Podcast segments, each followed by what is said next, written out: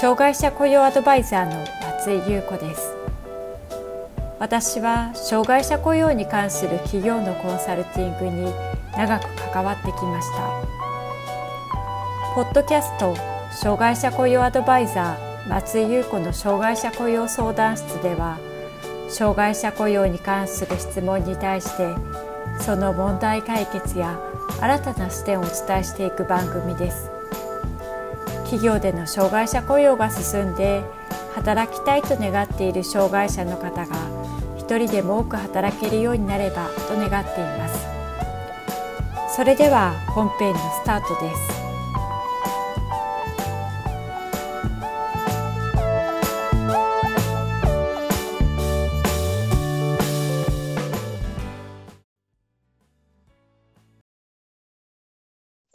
障害者雇用 .com の松井です。ADHD 注意欠陥多動性障害は、不注意、多動性、衝動性の3つの症状が見られる発達障害のことです。ADHD の症状は、年齢を重ねると症状が目立たなくなったり、軽くなる人もいます。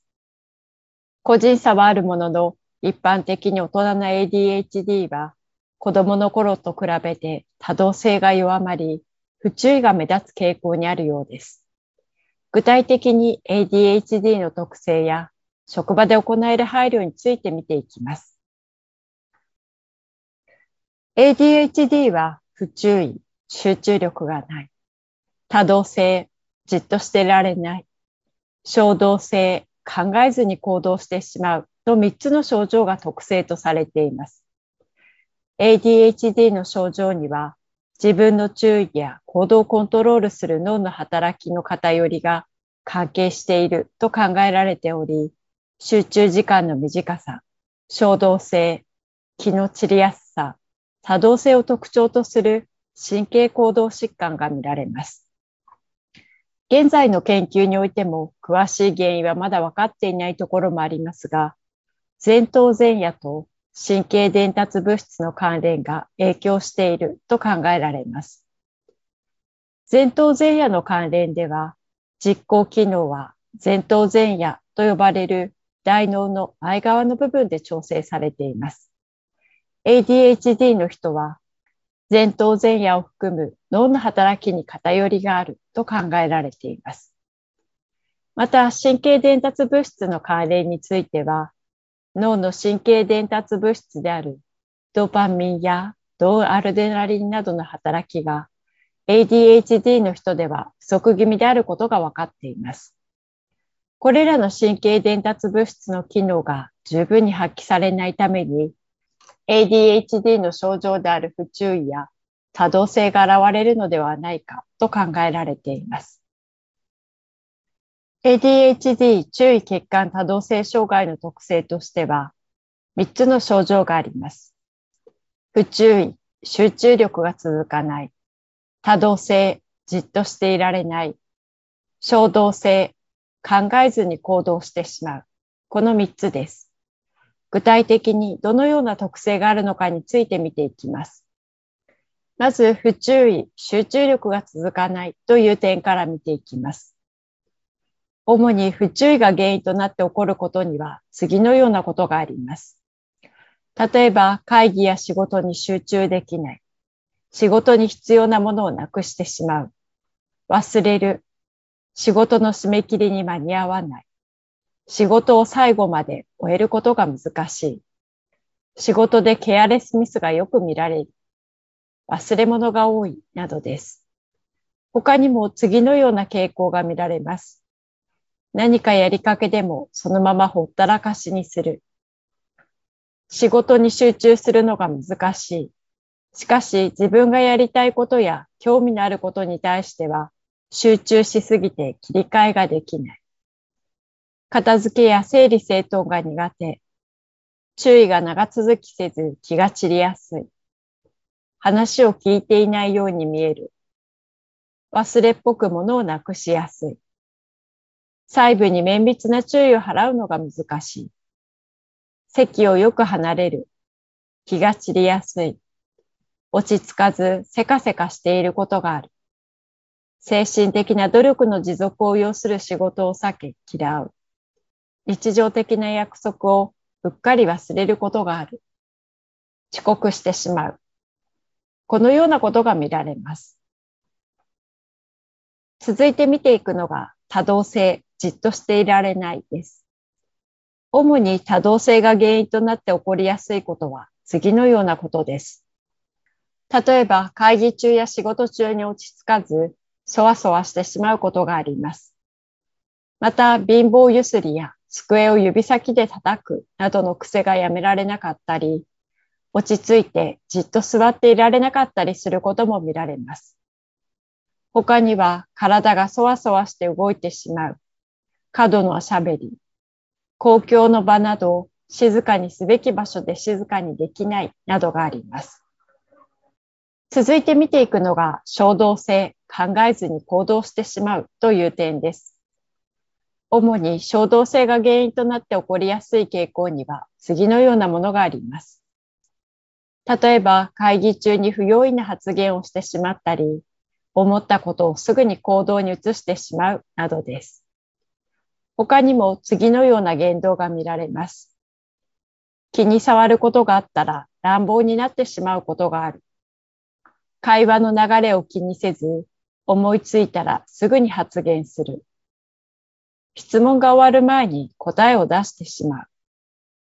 人の話に割り込んでしまう。このようなことがあります。ADHD の方を雇用するときには、得意なことに合わせた職種を選ぶと良いでしょう。ADHD の人の得意とされていることには次のようなことがあります。興味のあることに対して情熱を持ち集中することができる。アイディアが豊富で固定概念にとらわれず自由に考えられる。素晴らしいひらめきをすることができる。独特の感性を持ち考えることができる。このような特性から研究職や行動を活かして働ける営業職や販売職、独特の感性を発揮できるコンピュータープログラマー、CG アニメーター、広告関連、デザイナーなどが向いていると言われています。一方、ADHD の人があまり得意ではないとされていることには次のようなことがあります。単調なことが繰り返し行われる。持続的に集中力が必要になる。一度に多くのことに注意を向ける必要がある。時間やルールが厳しい。ミスが許されない。このような特性から製品検査などの確認作業、長時間のデスクワーク、本の構成などの細かな確認や緻密さが求められるような仕事はあまり得意ではないことが多いようです。しかし、これらはあくまで傾向です。ADHD に限らず、発達障害にある人の症状は個別性があります。そのため得意なこと、あまり得意でないことも人によって変わってきます。ADHD の人は職場で次のような傾向が見られることが多くあります。計画を立てたり、順序立てて仕事や作業を行うことが苦手。細かいことにまで注意が及ばないので、ケアレスミスが多い。約束などを忘れたり、時間に遅れたり、締め切りなどに間に合わない。同時に多くの情報を取り入れるのが苦手なので、一度に多くの指示や長い説明をされると混乱してしまう。そのため、次のような配慮をすると仕事が行いやすくなります。仕事の段取りや見通しをつける。物をなくさないように片付ける場所を決める。報告や相談の方法を決めておくなどです。一つずつ見ていきます。まず仕事の段取りや見通しをつけるという点です。複数の仕事を同時進行でしようとすると中途半端になってしまいがちです。一つずつ確実に仕事を終わらせることを心がけて仕事を進めていくようにします。また、スケジュールや締め切りなどを一緒に確認する時間を取ることも有効的です。仕事の流れをパターン化することも段取りや見通しをつけるのに役立ちます。例えば、やる仕事を書き出して優先順位をつけて目につくところに貼っておく。やり終えたら消していく。仕事の流れをパターン化するなどです。仕事の優先順位がわからない場合には、上司や周りの人が優先順位を示すと良いでしょう。続いて見ていくのが、物をなくさないように片付ける場所を決めるという点です。書類を忘れてしまったり、なくしてしまうこともあり、職場で困ってしまうことがあります。その場合には次のようなことを行うと有効的です。しまう場所を決める。保管場所を一覧表にまとめ、目につくところに貼っておく。定期的に整理して物を増やさないようにする。書類、メモはデータとしても保存しておく。最後に見ていくのが報告や相談の方法を決めておくという点です。職場で報告や相談をするタイミングがわからずに、そのことが原因でトラブルになってしまうこともあります。その場合には次のことを試してみましょう。報告や相談の内容をメモにして相手の机に置いておく。今よろしいでしょうか？と尋ねる。上司と相談して報告や相談するタイミングを定期的に決めておく。上司と相談して業務のフローを決め、どのタイミングで報告するかを決めておく。報告のタイミングがわからないのであれば、今お話ししたような対応で大丈夫ですが、そもそも報告と言われても何を報告したらいいのかわからなくて困っているという場合もあります。タイミングがわからないのか、そもそも何を伝えたらよいのかわからないのかをまずは見極めることが大切です。そして報告すること自体がわからない場合には、次のようなことを試すと良いでしょう。仕事ごとに何をどんな風に報告したらいいのかを具体的に教える。具体的なサンプルがあるとよりわかりやすくなります。報告する前に頭を整理するため何を報告するのかを書き出してまとめておく。口頭で報告することが苦手な場合には、メールや文章での報告や内容の一部だけでも OK にする。本人が苦手としていることでもやり方を確認したり、周囲が少し工夫することで、お互いに仕事がしやすくなることがたくさんあります。ADHD の人は得意な分野での集中力や行動力に優れているところもあります。得意なことを活かし、苦手なことはそれをサポートしたり、仕事がしやすいような工夫やアイディアを一緒に考えていくと良いでしょう。まとめです。ADHD の特性や得意なこと、得意でないこと、職場で行える配慮について見てきました。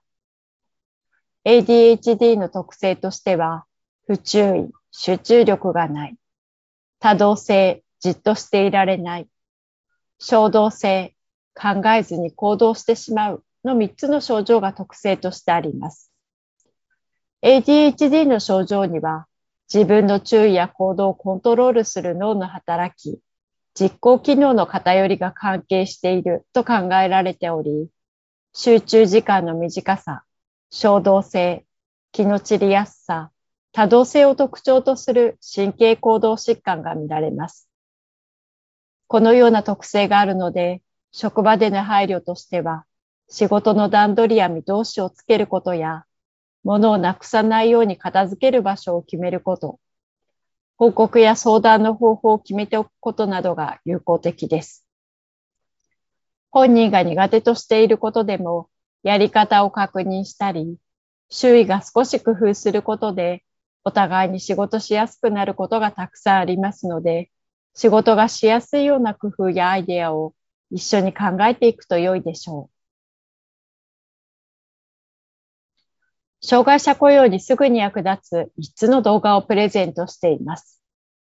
動画を見ると次の課題の対応策がわかります。障害者の業務を切り出すための視点。社内で障害者雇用の理解を得るために必要な事例。障害者雇用人事部と現場の部署で円滑に進めるための役割分担。